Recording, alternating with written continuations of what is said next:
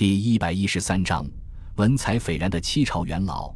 涅尔瓦于公元三十年出生在罗马城外的郊区，其祖父在其出生后第三年便因绝食去世了。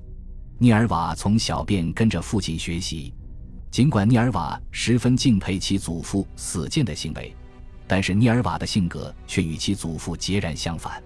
从小便受到良好教育的他，为人小心谨慎、温文尔雅。不露锋芒，淡泊名利，在极度看重地位、功名以及成就的罗马文化之中，涅尔瓦可以算得上是一个另类。虽然关于涅尔瓦何时开始从政没有明确的记载，不过推测应该同其他从政的贵族一样，从青年时期开始攀爬荣誉之路。公元六十五年时，三十五岁的涅尔瓦被选上大法官一职，于公元六十六年上任。加尔巴和维帕乡都曾在出任总督之前担任此职，显然这是官场上担任执政官之前的必经之路。既然已经担任大法官，下一步理应是执政官，然后行省总督。然而，对于涅尔瓦来说，他的官运似乎也止步于此了。对于尼禄来说，涅尔瓦的才能并不在政治，反而与他一样在艺术。尼禄看重涅尔瓦在文学、诗歌以及艺术上的造诣。把其奉为知己，将涅尔瓦召入幕僚，担任皇帝的顾问。对于与世无争的涅尔瓦来说，倒乐得清闲，没有再向尼禄讨要官职。尼禄对于涅尔瓦的才能十分敬佩，将其捧为亲信，经常与其一同探讨诗歌和文学。与尼禄和涅尔瓦同一时期的著名诗人马提亚尔，曾在诗歌中赞扬过涅尔瓦的文学天赋。以及尼禄对涅尔瓦的高度评价，马提亚尔的诗是这么说的：温和的涅尔瓦有着雄辩的口才与安静的性格，然而谦逊抑制了他的能力与才干。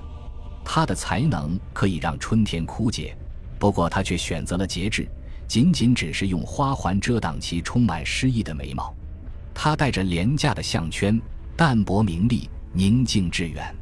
但是，任何人如果熟悉尼禄的诗句，那么，涅尔瓦毋庸置疑是我们这个时代最伟大的诗人。涅尔瓦不仅仅是尼禄的文学好友，他身为一个议员，也在无形中代表着元老院。而涅尔瓦议员的身份，也让他摊上过大事。公元六十五年，在涅尔瓦担任大法官同年，发生了著名的皮索尼安谋反案。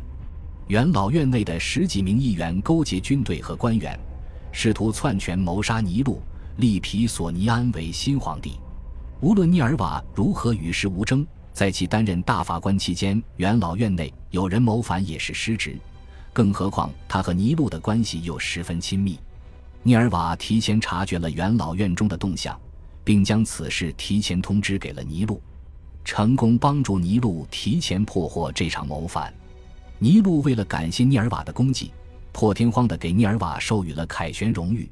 并且在皇宫内立了一个涅尔瓦的雕塑。至于涅尔瓦是否因为此举得罪了元老院，答案应该是否定的。原因则是元老院内依然有不少支持尤利亚克劳迪家族的议员，尽管他们或许十分厌恶尼禄，但是这并不影响他们身为尤利亚克劳迪家族被庇护人的身份。既然是被庇护人，自然要拥护庇护人的地位与权利，可谓一荣俱荣，一损俱损。谋反本就是见不得人的地下勾当，一旦暴露，必定会惹人诟病。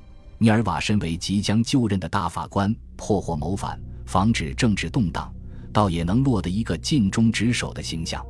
况且尼禄的历代幕僚中，不乏有许多元老院内文采斐然的议员，比如著名诗人卢肯、哲学家塞涅卡、讽刺文学家佩特罗尼乌斯等。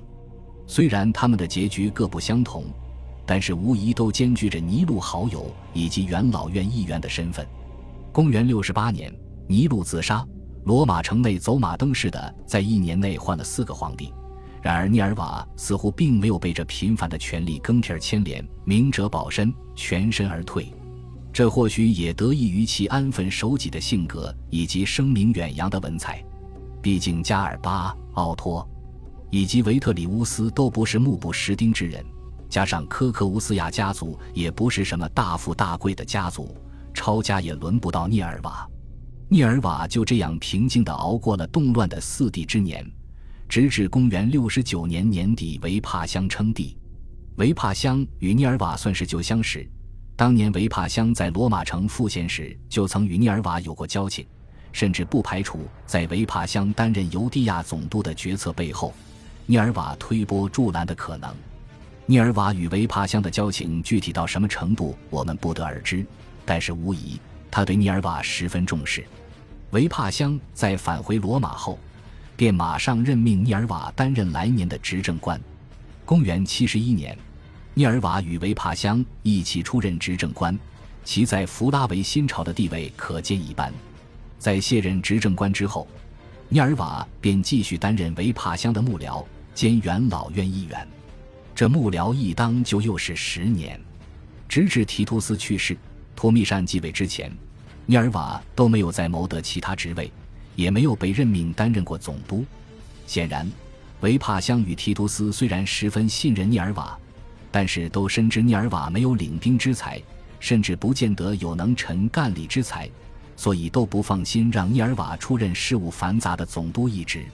自尼禄当政时期，涅尔瓦就一直在帝国权力漩涡的中心游走，虽不曾得实权，但也不曾受牵连。可谓深得为人处世之道。不知不觉，当图密善继位之后，涅尔瓦赫然已经成了七朝元老，在元老院中也已资深望重。感谢您的收听，喜欢别忘了订阅加关注，主页有更多精彩内容。